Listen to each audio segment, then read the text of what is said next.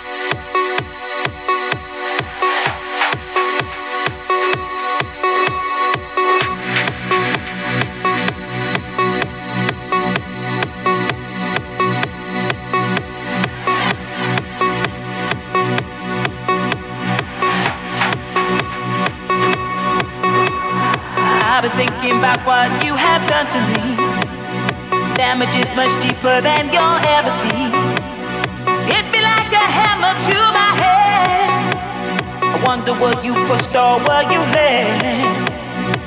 Why did you do it? Why did you do that thing to me? Why did you do it? Why did you do that thing to me?